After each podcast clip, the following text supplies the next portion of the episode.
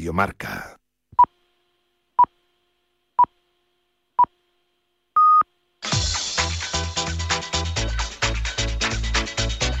Al límite con Fernando Soria.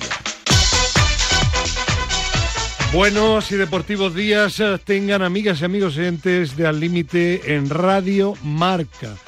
Empezamos la semana deportiva Límite con nuestro programa de sábado. Mañana no olviden también la tertulia y con una serie de temas que espero que sean de su interés. Por una parte, actualidad deportiva de alta competición, pero posteriormente hablaremos de deporte salud, de valores, de temas que esperemos sirvan para animarles a que se muevan, a que hagan ejercicio, porque como siempre digo, el ejercicio, el deporte es sinónimo de salud y la salud, no lo duden, calidad de vida.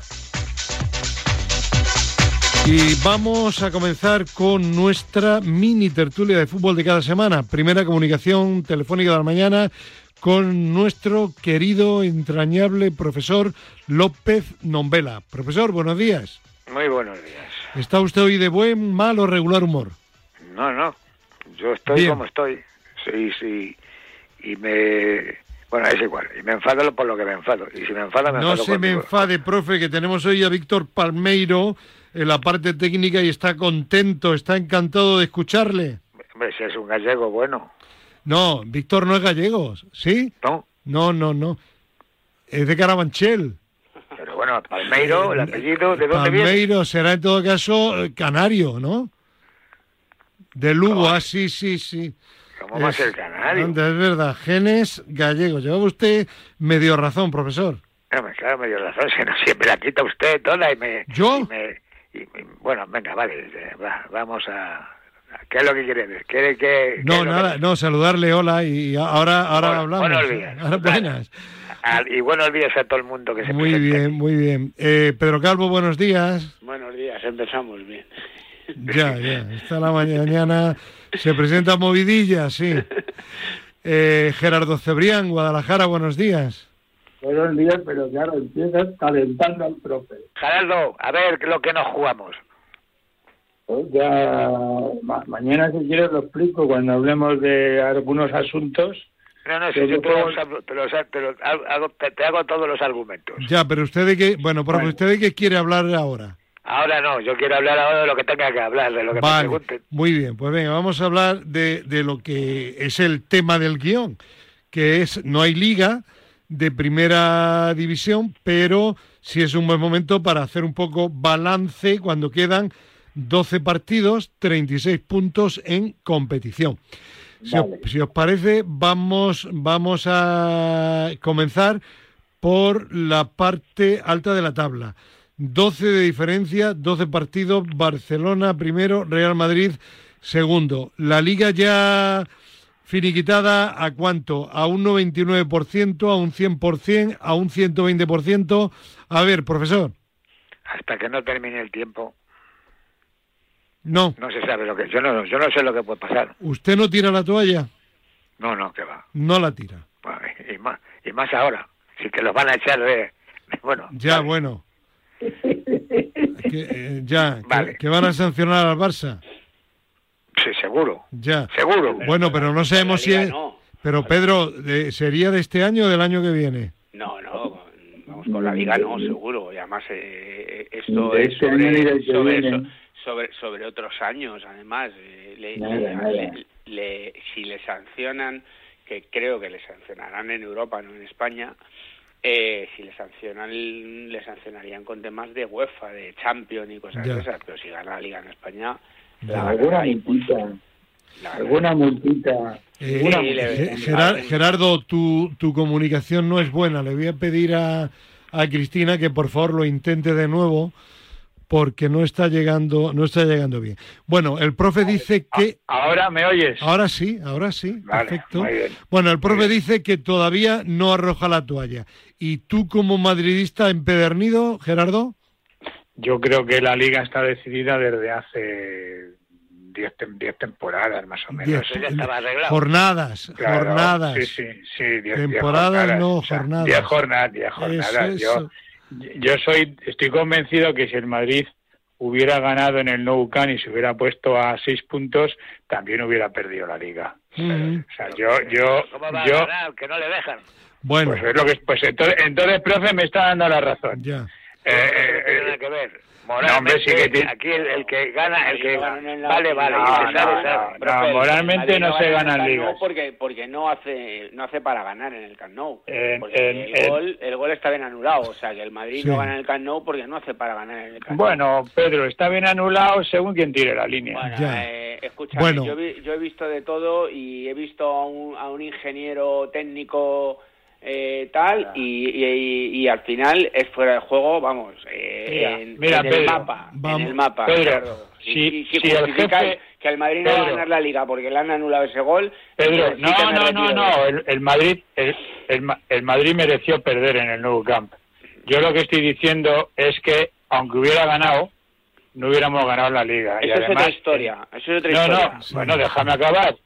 Y, y además digo que sí, a lo que me preguntaba, y yo sí creo que está manipulado. Bueno. Cuando, cuando el bar está dirigido por Clos Gómez y cuando el señor que aporta las imágenes del bar es el, el dueño de, de Media la Pro. productora Roures, de Media Pro, que es un, un socio accionista del Fútbol Club Barcelona, entiendo que está manipulado. Bueno, Pero no. habrá, Ya, habrá estado tiene. manipulado, eh, según vosotros, habrá estado El manipulado. año pasado Entonces, también que ganó el Madrid. Claro, entonces... lo- Y, lo y que el anterior, y el anterior ganó el Atlético de Madrid. Claro, y el anterior el Madrid. No, no, Claro. perdona, pero, pero, perdona, Bueno. pero no, no, no había bar. Bueno, eh, escucharme, ¿Cómo que no, no? no ¿Cómo quiero, sí, sí, sí había bar, sí. ¿Cómo que no? Eh, eh, escucharme, no quiero entrar eh, y ser una tertulia más.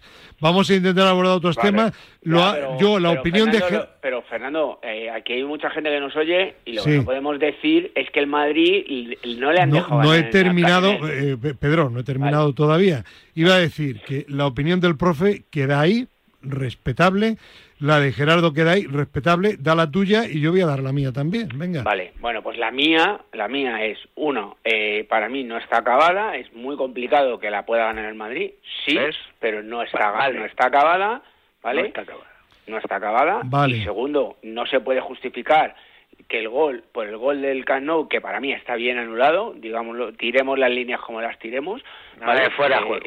Bueno, eh, al final se diga que el Madrid no gana la Liga porque ha perdido en el Camp Nou y no le han dejado ganar. No. No, no, yo te he dicho que no, Pedro. Bueno, no, no, eh, eh, cada uno, queda seis puntos. cada uno vamos a dar nuestra opinión y seguimos adelante, ¿vale? Yo, mi, mi opinión, eh, cuando el Granada el año pasado baja y por un penalti que falla Jorge Molina, yo dije, el Granada no ha bajado porque ha fallado un penalti Jorge Molina. El Granada ha bajado porque en la última jornada no tendría que haber llegado a jugársela todo el descenso a un penalti que entraba o no, porque tenía plantilla para estar mucho más arriba, pero había un entrenador que era un auténtico desastre y que lo dijimos aquí en esta tertulia. ¿Qué quiero decir con eso? Que porque no jugó para ganar el último partido. tampoco. Efectivamente. Que el Real Madrid este año en la liga está teniendo una serie de errores que le están permitiendo a un Barcelona que va muy justito y que quizá haya tenido en algún momento alguna ventajilla el que le debe, el que le lleve ahora 12 puntos.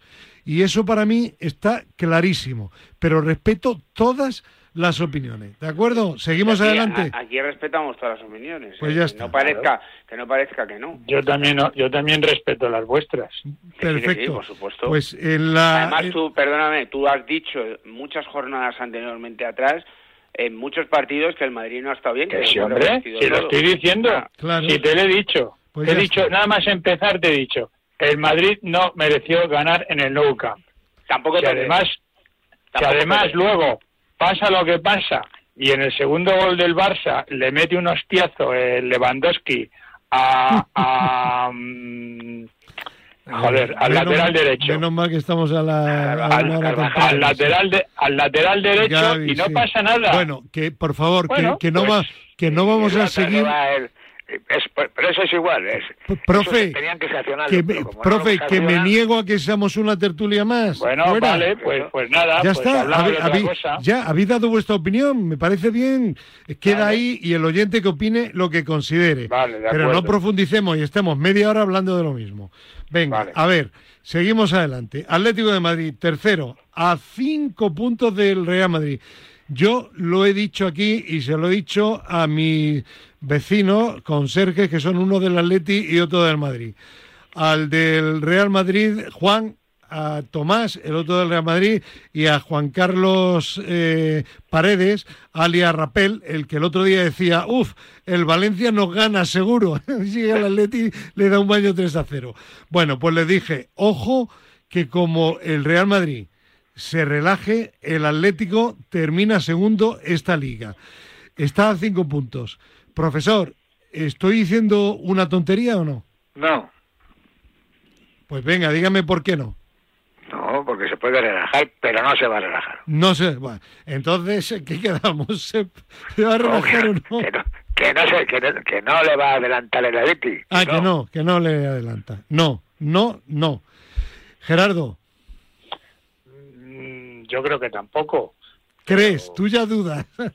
No, Uy, claro, Gerardo, ya, porque- está perdi- ya está perdiendo los papeles, Gerardo. No, no pierdo los papeles, profe, es que no me gusta cómo está jugando el Madrid. Si es que le he visto un partido Si no bueno es en que toda no la te temporada. guste, es que no tiene nada adelante para meter los goles. Bueno, pues Bueno, entonces, vale. pero, pero sí, si lo he dicho mil veces, aunque la portería vaya de banderín de córner a banderín de córner, no le metemos un gol ni al arco iris. ya, ya. Bueno, pues ya está. bueno, tu Entonces, opinión mucho- no, no lo descartas. Pedro no lo Calvo. descarto porque, porque no me gusta. Pedro, No me gusta cómo está jugando con independencia Bien. de otras cosas. Vale, Pedro Calvo. Si el Atlético de Madrid mantiene el nivel de juego que está teniendo ahora, sí. Ujú. ¿Y tengo que especificar por qué o no? Sí, venga, si Sí, quieres, pues sí. mu- muy sencillo. El el Atlético de Madrid eh, entrena a, a semana, no tiene más torneos, Tiene un solo torneo, efectivamente. tiene un solo torneo. Ese puede fue otro argumento mío a mis amigos. Eso, eso es una de las cosas eh, fundamentales y el Madrid, bueno, hay que jugar el partido de vuelta de Copa, que se puede meter en final de Copa, tiene las Champions. eliminatorias de Champions, entonces... Más jugadores que el Atlético de Madrid en selecciones. Eh, sí, bueno, pero yo, yo creo que ahí a, a- a nivel de selección ahora eh, va a ser estas semanas, pero luego ya hasta junio no hay selecciones, Ya, ya. con lo cual eh, ahí ya no, no voy a entrar, pero todo lo demás despista mucho y las prioridades, yo creo que el Madrid inconscientemente, si el, eh, en dos partidos ve que no reduce la distancia con el Barcelona en Liga, pues va, va a va a a centrarse en otras cosas. Sí, va, sí. va a centrarse en otras cosas, Mm. con lo cual el Atlético de Madrid, si sigue a este nivel y Simeone no le vuelve a entrar el miedo de la casa del terror y se vuelve y, y vuelve a cambiar el equipo, si no, si sigue haciendo lo que están haciendo, porque el equipo, como tú has dicho antes, está jugando muy bien, pero muy bien, tanto ofensiva como defensivamente, Bien. pues sí que le puede, sí que le puede Perfecto. coger. Bueno, y aquí en el estudio eh, se encuentra una persona eh, con una ligera sonrisa, como diciendo que ya os dije que había que confiar en el Cholo Simeone, que no dudarais tanto de él. Cristina Blanco, ¿qué tal? Buenos días. Yo, bueno, no, no tan feliz como tú, ¿no? Yo confiaba en el Atleti y, y en el Cholo sin ningún lugar a dudas. Es cierto que, bueno, ganar al Valencia, digamos que en la situación en la que está el Valencia, a lo mejor no es un meritazo, ¿no? Pero bueno, yo creo que el Atleti demostró que sabe jugar bien cuando quiere al fútbol. Carrasco. Cuando quiere, no digas eso porque... Bueno, No claro. quiere, no. No, hombre, a ver, sabe jugar bien al no. fútbol, pero hay veces que cuan- sale de diferente manera. Ya, ya, Claro. vale, vale. Ah, bueno. A eso me Yo- refiero. me tenéis que decir que, que es, cuál manzanilla o té os ha mandado el Cholo tomar y para ir a buscarla y Oye, que. Cristina, igual, Oye, igual que Rocío, acordaros, es si- socia de carnet del Atlético de Sí, Madrid. no, pero ¿eh? Fernando. Escucha, escucha, yo tengo fotos, co- eh, o sea, yo estaba allí dentro en la casa. Si no es cuestión, esa no es la cuestión. eh, La cuestión es que, eh, de verdad, los tiene nubilados. Cuando pone a hacerse así con las manos, los debe hipnotizar, porque Porque es verdad que ahora ¿Notiza lleva... el Cholo, eh, Cristina? A ver si, Hombre, yo a creo ver si- es cierto que el Fernando, Cholo nos da un poquito, Espera un segundo, Gerardo, habla, habla. que es verdad que el Cholo como que nos da un poquito y ya nos venimos arriba. Eso Sí, sí, que sí, sí. es verdad. Pues a ver, a ver si le, le decís que dé un poquito de todo lo demás. Más. Yo creo, Gerardo, yo creo, yo creo que el Cholo ha contratado a un Enrique Negreira. ay, No, hombre, no. Bueno, Bueno, bueno. profesor, que ese no es su Cholo, que se lo están cambiando. No, no, no, no, pero a mí me parece bien. Ya. A mí, Claro. a mí me, me gustó cómo jugó contra el Valencia y, bueno, yo qué digo, lo, lo- una, go- eso era goleada para, ser- para ser el de Madrid, la goleada, eso ya ya era... No, Bueno. además me alegro. Eh, profe, va- va- vamos a seguir con la tabla. Eh, Pensábamos que se cargaban a, a Quique Setién en el Villarreal y de pronto el Villarreal va y gana a domicilio a Osasuna además. Pues ya ves cómo es el fútbol. ¿Eh? No acertamos uno la semana el día, pasada. ¿no? ¿eh? Tendrían el día. No sé, de todas formas, eh, yo no vi el partido, pero he leído declaraciones de, de jugador y del técnico Osasuna que no están satisfechos con el nivel del equipo últimamente. ¿eh? Los hacen, los hacen forzar mucho, los hacen pelear más de lo que pueden y al final pues lo pagan. Ya. ¿Alguien vio el partido? Yo, yo lo vi, pero el partido estuvo igualado. Sí que es verdad que Osasuna yo creo que estaba más pensando en el partido de, de Copa que, que otra cosa, porque al final ahí los jugadores muchas veces, lo que hemos hablado, cuando el Mundial, inconscientemente yo creo que se reservan un poco. Y, y aprovechó varias situaciones, pero fue un partido súper igualado en el que se marcan la- las diferencias pues, de errores puntuales y, y, bueno y lo saco adelante pero para mí el Villarreal es un equipo con diente de sierra tan Ya. pronto te puede ganar como, como se tira tres semanas sin ganar. Bueno, pues vamos, vamos a seguir adelante y vamos a terminar con la permanencia. Eh, yo diría que el Celta va a más, eh, décimo, a partir del undécimo Mallorca con 32, hay una distancia de únicamente seis puntos sobre Almería que sobre Valencia, que es ahora mismo el tercer equipo en descenso. El Elche prácticamente ya, bueno, lo del Elche, cuarto entrenador en lo que llevamos de temporada, es de, bueno, así les va, como el Granada aquel año, ¿os acordáis? sí, sí, sí. Cinco entrenadores, bueno, un desastre total. Bueno, el Elche ya está en segunda y luego eh, Almería 26, Valencia 26, Español 27, Valladolid 28, igual que Cádiz, Sevilla 28, ahora con, con mm, Mendilibar. Getafe con 20, mañana hablamos de Mendilibar, Getafe con 29, Girona 31, Mallorca, que no está libre de culpa, 32. Profesor, ¿cómo lo ve? ¿Cuáles son los dos que van para usted de momento favoritos para el de descenso? momento los tres que, hay, que están ahora. Bueno, hay uno que el Elche. Eh, bueno, ese ya creo que... ¿Para usted Almería y Valencia? Yo el Valencia me da mucha pena, pero si se tiene que ir, que se vaya por dormirse. Ya. Yo, yo creo que la Almería se salva. Sí. Sí. ¿Por? Yo, pues no sé, me gusta. Ya. Intuición. No, me gusta cómo juega el fútbol. Le, puede salir bien, le puede salir mal, pero bueno. eh, en cambio, bueno, parecía que el Valencia enderezaba el rumbo, vuelve otra vez a estar ahí abajo y no sé, luego yo apostaría por, por el Cádiz o por el Sevilla. Ya. Eh, precisamente eso iba a decir, que hay un partido Cádiz y Sevilla la próxima semana que eh, el que pierda va a quedar muy tocado, ¿eh? Muy tocado, claro. Sí. Eh, Pedro. Sí, bueno, eh, yo tengo claro ya Elche y luego ahí tengo cuatro equipos muy marcados ¿Mm? Eh, y sobre todo para mí hay dos, dos que como, como no espabilen, eh, que vienen en, en una racha bastante mala, que son Español y Mallorca. Sí, sí. Que mm, es complicado porque al final las distancias que llevan son importantes, pero, pero se pueden complicar. Yo creo que Almería va a salir, Valencia también, tengo dudas con el Sevilla.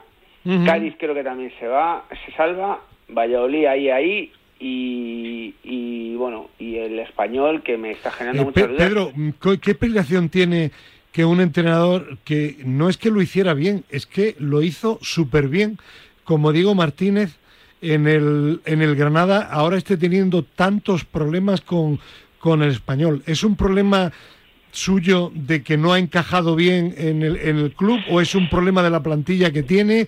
¿Es un club en los últimos años eh, con muchas turbulencias? No sé, ¿qué opinas tú? Y qué opina también el profe, claro. Está preguntando a, a- A, a Pedro y luego a usted, pero de profe, sí. Yo, yo te digo, y vamos, no sé si Sí. el profe estará de acuerdo, al final hay momentos eh, como entrenador que te tocan unas plantillas con las que mm, das la tecla y, y- y montas realmente como si fuera una familia y te sale todo y todo, te va todo rodado. Cuando vas a otro club es cuando tienes que demostrar si eres entrenador o no, porque ahí es donde eh, ya no tienes has salido de tu zona de confort. Claro, de confort. Y ahí es donde tienes que demostrar que eres buen entrenador. Yo creo, sigo diciendo que Diego es buen entrenador. Pero eh, yo creo que ha sido muy pronto porque recordemos recordemos que en Osasuna también tuvo problemas. Ujú, sí, sí, que sí. también Sí, lo, lo problemas en comentamos aquí en, su momento, sí. Entonces, claro, al final muchas veces das con, la, con, una, con una plantilla que con la que te sale todo y, y pareces otra cosa que, que luego no es. Pedro, te extiendes ¿eh? mucho y nos quedamos sin tiempo. Pro- profesor, quería usted opinar, ¿no? No, no, yo solamente era además una, muy parecido, porque Sí. de psicología, de psicología, efectivamente, eh, la plantilla con que ha cogido aquí en el español, Mm. pues ya me da que no, y ya con la bronca que tuvo con el que está en el Rayo, Tomás, sí. ya- ya tú dices, este, se desequilibra.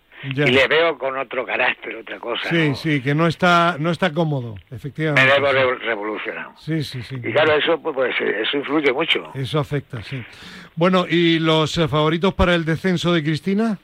Pues Valencia y Elche seguro. Yo es que la verdad es que con el Valencia Eh, soy bastante pesimista. ¿Comparas al Valencia con el Elche? No, no, no les comparo, pero que ya de los dos que están ahora en la zona de descenso, el Elche obviamente, el Valencia yo creo que va a bajar y me preocupa mucho el Sevilla porque Sí. no veo que termine de jugar bien. ¿Te no- preocupa porque te porque cae me bien? Sí, me da pena, que Ay, me da pena. ay. Pero no sé si el cambio de entrenador ahora ya a más de mitad de temporada va a ser bueno, va a ser malo, si la plantilla se va a adaptar rápido o no. Puede, puede ser un símbolo de bajar. Bueno, pues... Sí que quería decir una cosa, Venga. Fernando, se me olvidó la semana pasada, muy Venga, rápida, y rápido. es que ya veréis que todos los el grupo este, que como son tantos equipos, los partidos entre ellos van a ser partidos súper cerrados. Seguro, y, sí. y va a ser partido, muchos partidos de empates, de tal. O sea que vamos a tener yo creo que esto hasta final de temporada, Sí, porque no, no se va a desmarcar. Se puede desmarcar alguno de los que más distancia llega. El Celta, por supuesto, yo creo que ya ni, ni le incluimos ahí. Pero no, todos por los eso demás decía van- del, on- del undécimo para Claro, abajo, Mallorca claro. para abajo. Porque el Mallorca además se ha metido en una, en una vorágine sí, mala sí, y como mala. no gane y como no gane eh, Sí. lo tiene complicado. Pero Le- ya veréis cómo van a ser partidos muy muy muy Le cerrados. pasó al Granada, primera vuelta con Robert eh, Moreno medio, medio decente y en la segunda vuelta para abajo. Mm, otro soberbio. Bueno, total. Bueno, vamos a dejar ya la liga y vamos a hablar, como no, hoy en Málaga, 9 menos cuarto de la noche, primer partido, partido además de competición, clasificatorio para la Eurocopa de la selección española de Luis de la Fuente.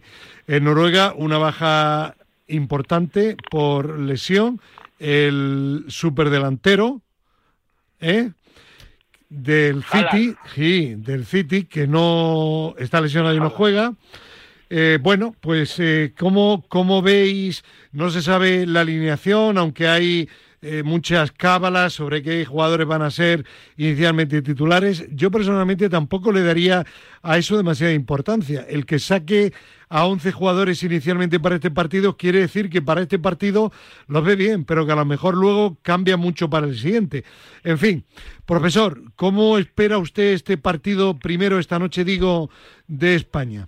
Hombre, un entrenador nuevo que conoce a los futbolistas que ha traído él y que, y que conoce a los que ha, ha citado, que creo que me parece muy bien. Ha cogido gente veterana. Bueno, pues, pues podría ser que le cuaje o le venga la suerte, pero como no le conocemos, ¿Hay, ¿Hay que darle mucho tiempo o no? uf, Porque siempre se dice, vamos a darle tiempo. tiene todo el tiempo del mundo. Sí, Hasta hombre, hasta que empiece. Ya, pero comenzar ya con un partido de clasificación, Pero es que este, pero es que este partido, yo no sé, yo, ya, de verdad, este partido, y además sin Haaland, ya, usted lo ve fácil. no, claro, Y Gerardo, que siempre es pesimista por naturaleza, ¿cómo lo ve? No, yo tengo confianza en Luis de la Fuente. O sea, de momento lo que me ha demostrado con la convocatoria que ha hecho es que ha seguido sus criterios y ha, y ha llevado a, a la selección eh, lo que él considera. No, yo creo que ha llegado sin ninguna atadura y por lo tanto me gusta lo que he visto. Ahora, otra cosa es lo que veamos en el, en el terreno de juego, pero, pero tiene buena pinta. Yo, bueno, por contradecirte, voy a ser optimista. Mm, Vale. Bueno, vale, vale. Eso está bien. Normalmente cuando eres optimista en el atletismo te equivocas. No, no, que va. Lo que pasa es que en atletismo sé mucho. Ya, ya, ya. Y, cua- cuando eres pesimista, dices, va a perder el Madrid en Mallorca y pierde. Y cuando eres Claro. optimista te equivocas No. también. Te voy a presentar a mi amigo Juan Carlos Paredes, del Atlet- muy del Atlético No, de Madrid, no. muy amigo de, de Coque. Y te lo voy a presentar porque es Rapel, que se equivoca siempre, es de los tuyos. No, no, No. no, se pueden hacer comparaciones No. entre el fútbol y el atletismo. Vale, vale, vale. Porque no tiene nada que ver. Muy bien. Bueno, Pedro Calvo, ahora opina tú. Bueno, pues eh, entiendo que si no le puede la ansiedad de su primer partido a nivel seleccionador absoluto y, y hace una alineación con sentido, el partido eh, yo discrepo de todos, eh, va a ser- no va a ser fácil porque Noruega es una selección competitiva, no voy a decir buenísima, sino competitiva. Hoy en día estamos viendo que a nivel de selecciones ya no eran lo que eran antes estas, este tipo de selecciones y puede va a ser una selección pues que juegue encerrada y, y con mucho trabajo táctico y entiendo que si no le puede esa ansiedad de querer ganar el partido antes de que empiece va a hacer una alineación coherente y lo bueno que tenemos con Luis porque yo le conozco es que eh, él no se va a meter en un modelo exclusivo y de ahí no me bajo. O sea, él si tiene que variar, como habéis dicho, eh, jugar en, en Málaga hoy de una manera y en Escocia de otra, si es necesario, con Ujú. jugadores diferentes, con lo cual entiendo que y conociéndole, reitero, si no le puede la ansiedad, va a hacer una, un- una selección coherente que creo que a lo mejor no nos maravilla con su fútbol, pero sí que a lo mejor a- al profe y a Gerardo les gusta más porque va a ser un fútbol más como más profundo, más directo, no va a haber tanto tiki-taka y, y- y, bueno, pues al final intentará por ahí Muy sacar los bien, resultados. Pedro. Eh, Cristina. Yo creo que Luis de la Fuente lo que va a hacer es eh, sacar a un equipo titular para probar, en el sentido de ver si es un once, digamos, de garantías, de ver eh, de cómo se mueven los jugadores en el campo según su criterio y así, así de más adelante poder decidir o no. Así que, como bien has dicho antes, Fernando, no creo que el once que saque Luis de la Fuente sea un once tipo ya que nos tengamos que apuntar, ni mucho menos. Bueno, pues eh, lo sabremos a partir de las nueve menos cuarto de la noche. Simplemente una reflexión para terminar, pero por favor, que hable el que quiera, pero breve. El otro día en rueda de prensa, el señor Aspas, al que tanto admira el profesor, dijo algo que hemos comentado aquí en la tertulia. Dice, el problema que tuvo España contra Marruecos es que Luis Enrique siempre jugaba con un plan A y no tuvo un plan B ni jugadores para un plan B. Por ejemplo, lo que hablábamos de, de Vicente del Bosque, comentaba el profe y Pedro Calvo, el día de Portugal, cuando ganamos el Mundial, que eh, Fernando eh, Llorente. Llorente, ¿no? Un hombre que siempre tenía un plan A y cuando el plan A no le, fa, no le funcionó, pues no había nada que hacer. Eh, profesor, pues lo que habíamos dicho aquí más o menos, ¿no? Pues creo que sí. Poco Sí, esto es ¿no? un poco lo que os comentaban claro. de, de Luis. Eh, al final Luis sí que es un entrenador de ese tipo. Eh, primero tendrá plan A y B y como ha dicho Cristina ahora, si no le funciona uno, pues intentará buscar otro. Muy bien, pues aquí lo dejamos. Mañana hablamos más de fútbol y de otros temas en la tertulia límite de Radio Marca. Un abrazo para todos. Un abrazo. Adiós. Hasta luego. Adiós. Eh, Gerardo, tú Adiós. quédate, ¿eh? Yo estoy aquí, aquí Vale. no me muevo. ¿Por qué? Porque vamos a hablar ahora con Gerardo Cebrián de su gran amor, el atletismo. Tema competiciones de fin de semana. ¿Qué tenemos este fin de semana, Gerardo? A ver, eh, mucha actividad. Eh, lo que pasa es que no podemos hablar de todo. A ver, un repasito rápido. De Campeonato de España en pista cubierta sub-16 es en Orense. Eh, bueno, 500 jóvenes de 14 15 años, la última prueba de pista cubierta de la temporada. Luego tenemos en Madrid mañana el medio maratón, Movistar medio maratón de Madrid, eh, bueno, multitudinario, creo que salen unos 20.000.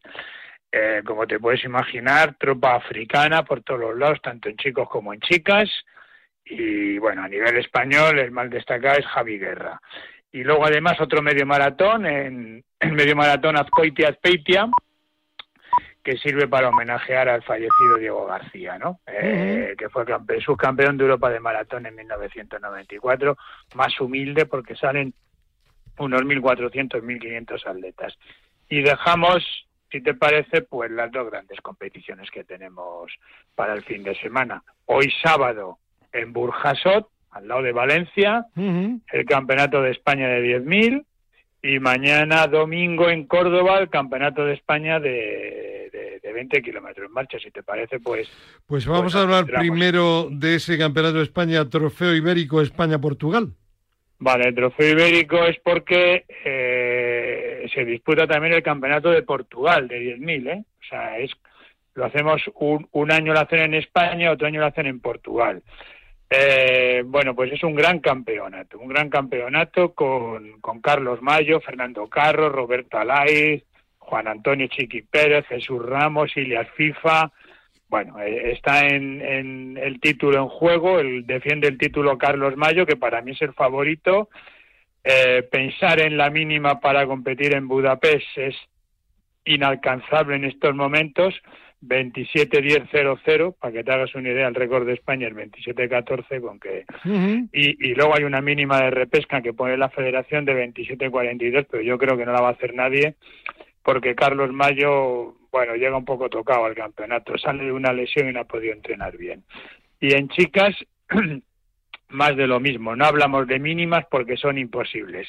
Defiende el título Maitán Melero, y sus grandes rivales van a ser Paula Herrero, Isabel Barreiro y, Cristina, Cristina Ruiz.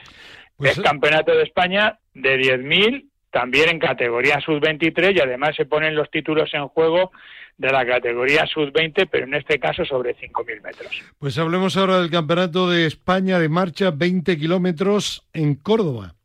Mira, para mí este es el campeonato de España con más calidad de todos los que organiza la Federación Española de Atletismo. Creo que he contado hasta una docena de atletas con marcas por debajo en hombres de una hora 21. Eso es una auténtica barbaridad. O sea, si haces menos de una hora 21, tienes opciones de ser finalista olímpico. Bueno, pues aquí en España tenemos hasta una docena de atletas capaces de romper ese crono.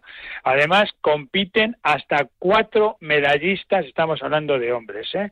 eh de cuatro medallistas eh, internacionales. Álvaro Martín, Diego García, campeón de Europa y bronce, eh, Miguel Ángel López, campeón de Europa, Martur, bueno, el nivel es tremendo, tremendo, tremendo. Y por lo tanto, eh, eh, insisto, el mejor campeonato posible. Y en mujeres el nivel es altísimo también, no tanto como en hombres. Aquí además el aliciente es que la atleta que gane, si baja de una determinada marca, una hora 29.30, eh, obtiene plaza de clasificación directa para el Campeonato del Mundo de, de, Budapest. bueno, eh, gran campeonato, Fernando, tanto, tanto en hombres como, como, como en mujeres. Eh, para terminar, Gerardo, eh, me gustaría preguntarte por el delicado momento que pasa la marcha atlética.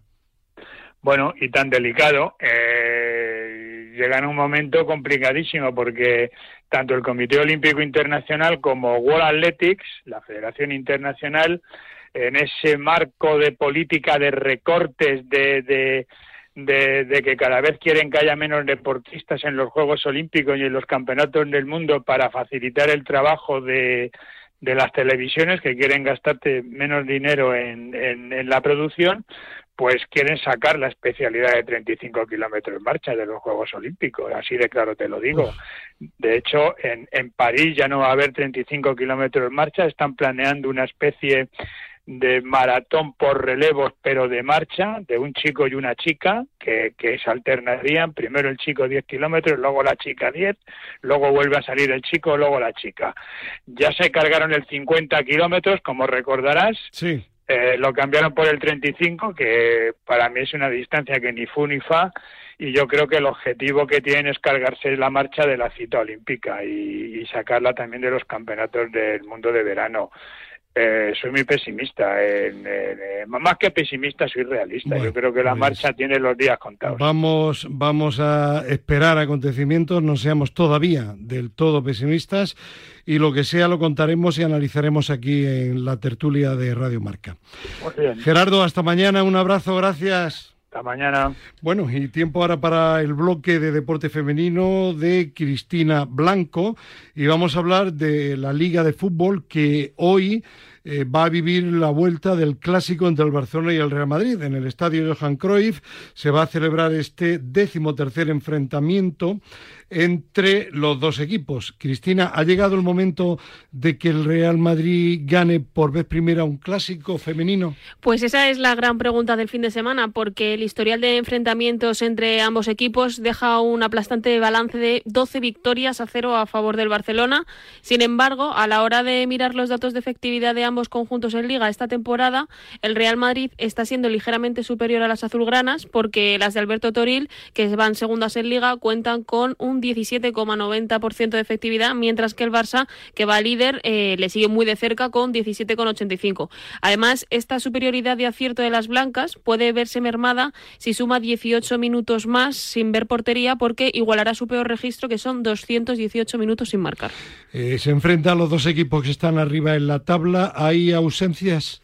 Efectivamente, hay ausencias porque el encuentro este sábado ante el Real Madrid será el tercero sin Alexia Putellas, quien aún estando es, ausente en las últimas ocasiones sigue siendo la máxima anotadora de los clásicos con 10 goles en su casillero particular y además puede decirse que este será el primer clásico sin nadie del ya extinto Tacón, que fue el equipo que compró el Real Madrid para poder existir como hoy le conocemos, porque aunque Lorena Navarro sí que es verdad que sigue en las filas del Real Madrid, Toril pues ya no cuenta con ella en las convocatorias y de hecho en lo que va de temporada no ha jugado ni siquiera un minuto. En definitiva, ¿hay, bajo tu punto de vista, Cristina, alguna posibilidad de que el Real Madrid gane su clásico número uno?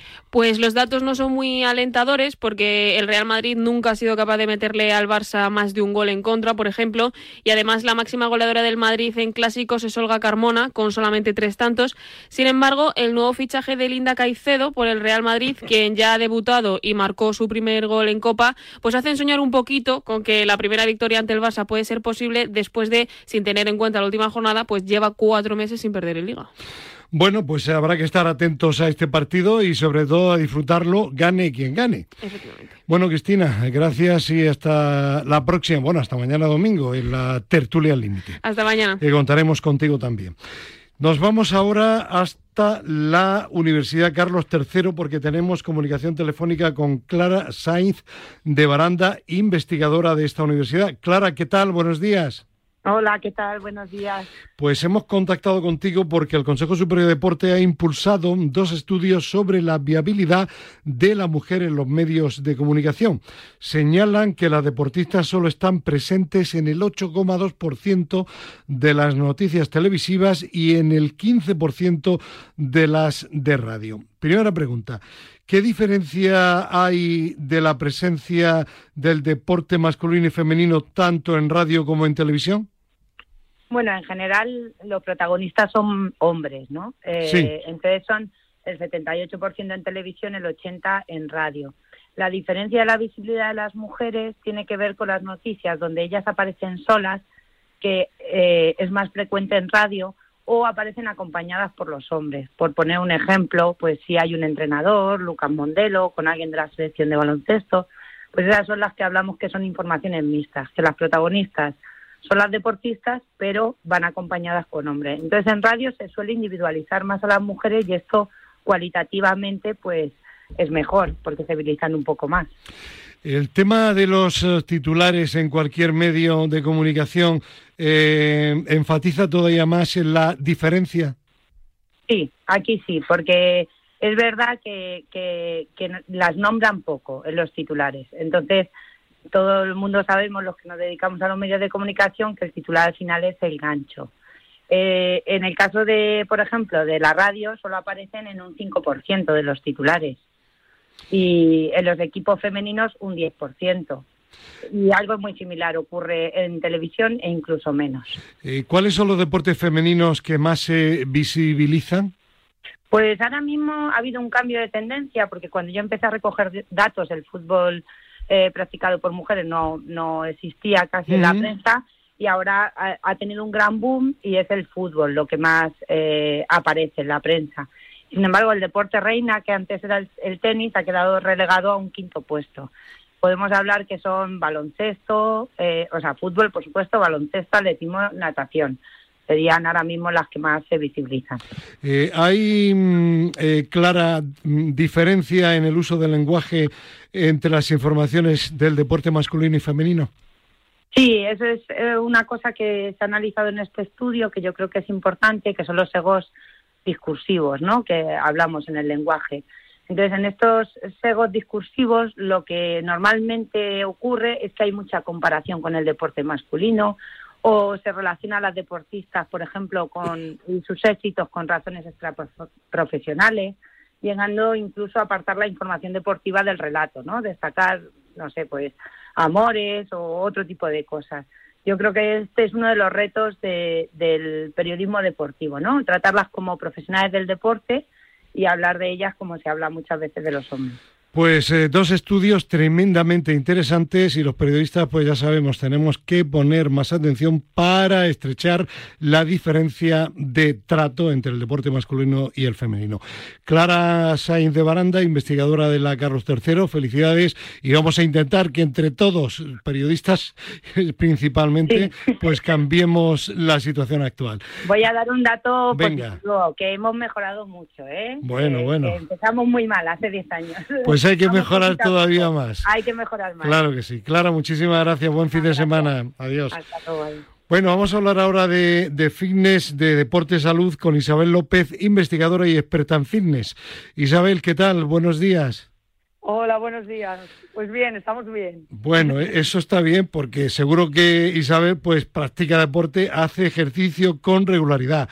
Y queríamos hablar contigo porque hay un proyecto Corazón y Salud que ha realizado un ensayo clínico sobre ejercicio e hipertensión. Y parece que el nuevo gran tratamiento eh, para la hipertensión, hipertensión podría estar centrado en el ejercicio y tener que acudir menos a los fármacos.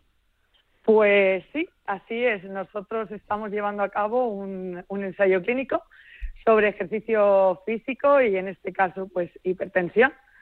Y la verdad pues que todos sabemos ¿no? de todos los beneficios que tiene el ejercicio físico, pero necesitamos estudios fiables como el que estamos haciendo pues que respalden pues esa idea que todos tenemos de lo bueno que es ¿no?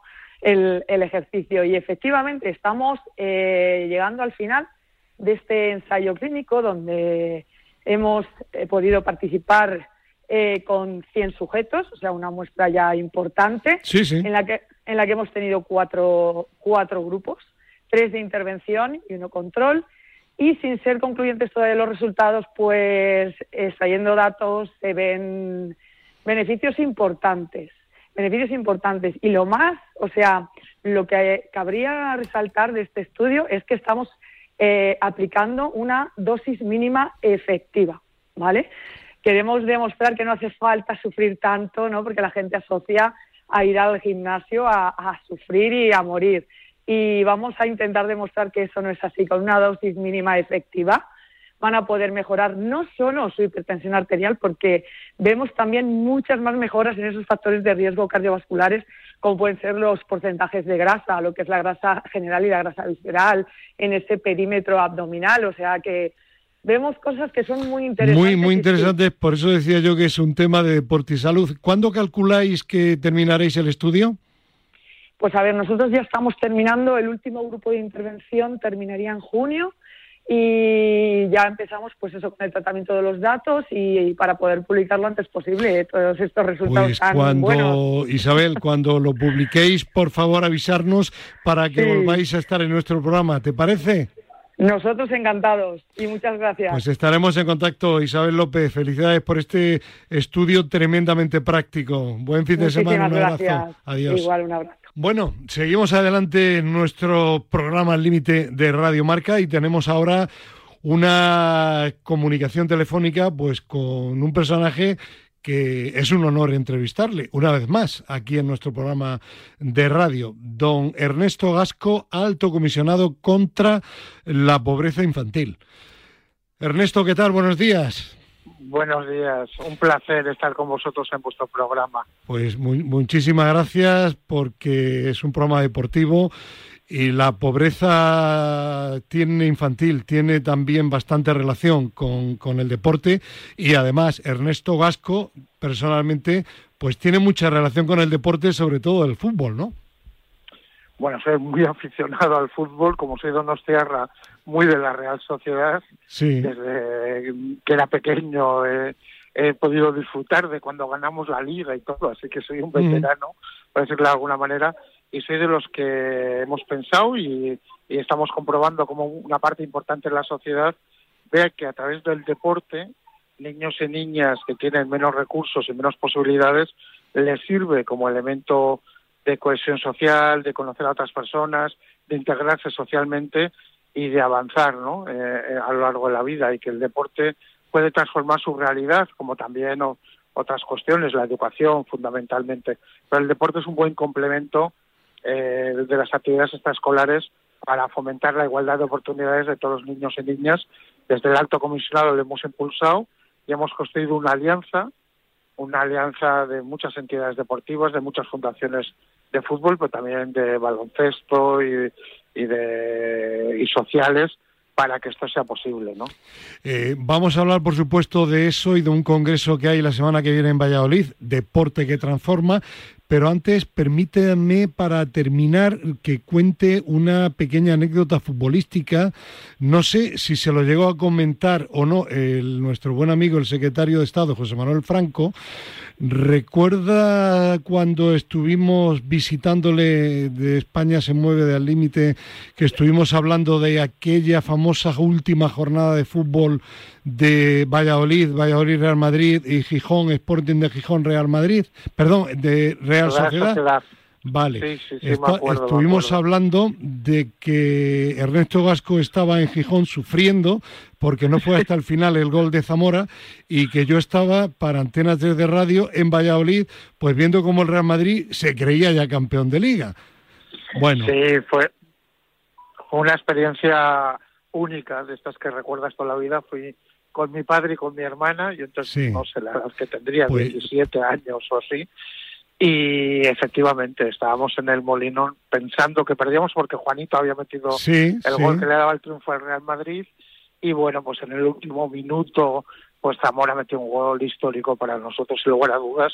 Y te- estábamos en una grada, bueno, eran las tribunas, pero eran de madera y provisionales, que las habían añadido de todo, eh, bueno, del interés que había despertado el partido. Y empezamos a saltar y casi se cae, me acuerdo perfectamente. Pero la felicidad fue enorme. Pues sí, la, fue- la anécdota es que eh, en mi última visita a José Manuel Franco, hablando de fútbol también, resulta que él estaba, porque él es muy del Real Madrid, él Sí, estaba en lo sé. Valla, él estaba... es, muy buena, es muy buen amigo Sí, también. Eso- por eso digo, eso demuestra- buen amigo común, y, y le- me contaba que él estaba en ese partido en Valladolid, que se había ido desde Galicia. Y digo, pues qué casualidad que estábamos cada uno que, y que no nos hemos conocido hasta hace poco, Sí. la, la vida, el mundo, que es un pañuelo, ¿no? Bueno, os debo una, porque ese día yo fui muy feliz. Sí. Bueno, yo, yo no soy todos- yo no soy madrista, disfrutamos, ¿eh? ¿no? Yo estaba allí Bueno, por pues cuestiones entonces- profesionales. Bueno, pero pero yo eh, ese día fue tan feliz que no Claro. tengo ningún cuando le vea a José Manuel le diré que le debo una y, Eso es, ya le invitaré es, sí, sí, sí. tranquilamente porque nos merecemos los pequeños también Claro tener grandes triunfos. Es, es además un madridista estupendo. Bueno, pues, pues vamos a hablar ya de ese Congreso de Valladolid a partir del próximo miércoles, Deporte que Transforma, con la Fundación Eusebio Sacristán, con la Fundación Deporte Joven y con el Ayuntamiento de Valladolid.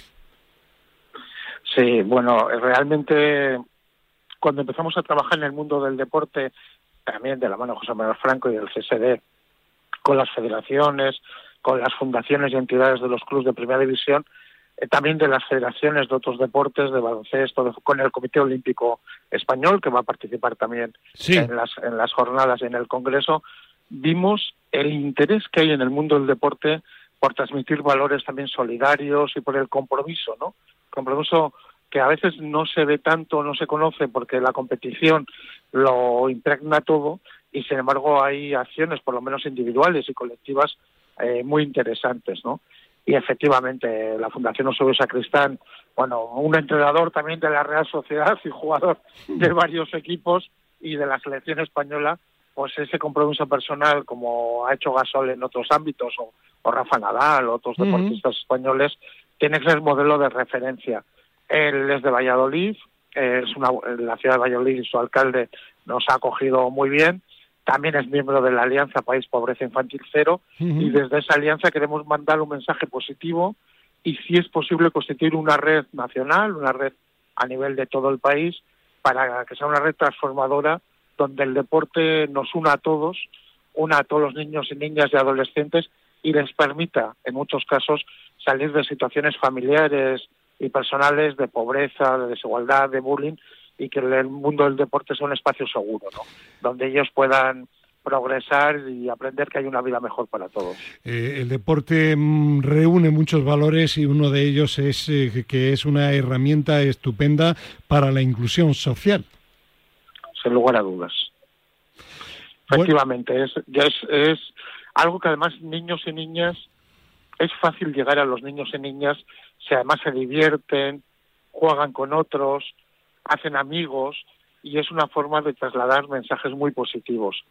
Y como probablemente usted conoce o tú conoces, eh, también desde este alto comisionado hemos trabajado en el Plan Nacional de Lucha contra la Obesidad Infantil, agrupando a 14 ministerios, al conjunto de las administraciones, y hemos conseguido de la Unión Europea, con fondos del Fondo Social Europeo, que a partir de este año pues pueda haber en los próximos cuatro o cinco años 120 millones de euros destinados a poner en marcha patios escolares en plan bien, patios escolares para jugar, divertirse, eh, huir de las pantallas, tener un espacio seguro, como decía, pero también saludable, porque el deporte ayuda a que tengamos una salud mejor, a que haya menos enfermedades coronarias, menos enfermedades oncológicas y que incluso el día de mañana gastemos menos en sanidad, porque si nuestros niños y niñas y jóvenes están mejor cuidados desde pequeños, de mayores tendrán menos enfermedades, con lo cual eso está bueno para el conjunto del país también, desde un punto de vista de la prevención sanitaria, que es muy importante, como hemos visto por desgracia con el COVID y con otras enfermedades que han protagonizado un poco más la vida de ellos que la nuestra. Eh, sin duda que sí. Desde luego una agenda tremendamente repleta de actividades de la oficina del Alto Comisionado porque este martes en el Auditorium de Madrid de, de la calle Príncipe de Vergara se entregan los premios de contra la pobreza infantil, ¿no? Sí, te, bueno, le veo plenamente informado. Hombre, claro, y además damos el, damos el premio a las organizaciones saludables también. Hay varias categorías de premios, pero una es a la saludable y va a ser la Fundación Eusebio Sacristán. Y va a ser también la Fundación Fútbol Más, que tiene un programa con el, la Fundación del Betis en Sevilla, que he podido ver hace 10 días en el barrio de Blanca, espectacular, donde niños y niñas también en esos patios escolares abiertos o deportivos o en plan bien, eh, bueno, son felices, son más felices ahí que en clase, ¿no? Lo cual también es un cierto logro. Y sí, van vamos a poder dar esos premios y a mí especialmente me hace mucha ilusión que un deportista en activo del mundo del fútbol, también comprometido con causas de salud mental para aquellos niños y niñas que tienen menos recursos, que es el portero de mi equipo de la Real Sociedad, sí. Ale Remiro, esté con nosotros y entregue ese premio saludable. con lo cual el mundo del deporte el año pasado fue Gasol, el mayor reconocimiento también para Gasol con una labor impagable. Bueno, pero que haya deportistas y cada vez se impliquen más. Juan Mata, ¿no? que invita a este Congreso de Valladolid. Hay muchos referentes que yo quiero poner en valor porque sumando los esfuerzos de todos, también con la colaboración de los medios como ustedes, podemos lograr realmente que la pobreza infantil se reduzca en nuestro país y los niños y niñas tengan una esperanza de un futuro mejor. Pues eh, así va, va, a ser y España se mueve. A quien pertenece este programa Límite de Radio Marca va a estar también allí en, en, el Congreso de Valladolid, concretamente Fernando Soria Hernández, que le tenemos también al otro lado del telefónico. Fernando, ¿qué tal? Buenos días. Hola, buenos días. Allí te encontrarás con don Ernesto Gasco, ¿no? Eso es, nos veremos allí el miércoles. Y desde aquí le, le transmito nuestro agradecimiento por invitarnos al Congreso. Bueno, la colaboración y, la y, lo que los medios de comunicación podéis transmitir es muy importante también. Hay que contar con el conjunto de la sociedad, las instituciones. Tenemos que hacer nuestra tarea, pero solas no lo vamos a lograr. La unión, Con esfuerzos lo lograremos. La unión se ha dicho sí. siempre hacia la fuerza, está clarísimo. Sí, pues señor. Ernesto Gasco, alto comisionado contra la pobreza infantil, felicidades por esa actividad tan intensa y tan destacable y que, que, salgan vivos de toda la semana que viene, que va a ser una semana bueno, horrible. Sí. Hay Me, mucho trabajo, merece pero la pena. Es, es, un trabajo bonito y, y, y, la experiencia que he tenido ahora de otro sí. día en Alcorcón o en sí. Sevilla o ayer en Santa Coloma de Gramanet de ver a los niños en esas escuelas de múltiples razas, de múltiples historias, de múltiples orígenes, pero todos ilusionados, todos en orden, todos educados, eh, me, me, da mucha fuerza, de verdad, y, y, tenemos un futuro mejor, que a veces no lo, queremos, no lo vemos o no lo queremos ver, pero esos niños y niñas nos van a hacer a todos que el futuro sea mejor porque es un, tiene un comportamiento extraordinario. De claro verdad. que sí. Y en ese ámbito estará apoyando modestamente, pero apoyando España se mueve y sus medios de comunicación. Pues Muy Ernesto, agradecido, de verdad. Ernesto Gasco, alto comisionado contra la pobreza infantil, muchísimas gracias. Hasta la próxima y que mejore un poquito la Real Sociedad esta temporada. sí, sí, sí, sí. Bueno, iremos a la Champions, seguro. Sí, un abrazo, gracias. un abrazo, un Adiós. abrazo, gracias. Bueno, Fernando, que allí en Valladolid estará España se mueve y qué contará. Pues sí, estaremos el, el miércoles en la, en la, jornada inaugural por la tarde y tendremos una ponencia en la que compartiremos con, con toda la audiencia la metodología de trabajo que tenemos de España se mueve, la promoción del deporte, la salud, la inclusión y, y, la verdad es que estamos muy estamos muy contentos y con muchas ganas de que llegue el miércoles. Bueno, y aparte de esa presencia, ¿qué más podemos destacar? Pues mira, contamos a los oyentes que en las semanas anteriores estuvimos en Salónica, en Grecia, para un proyecto europeo. Después estuvimos en Verona y esta semana pasada pues hemos presentado ya eh, los proyectos de esta nueva convocatoria.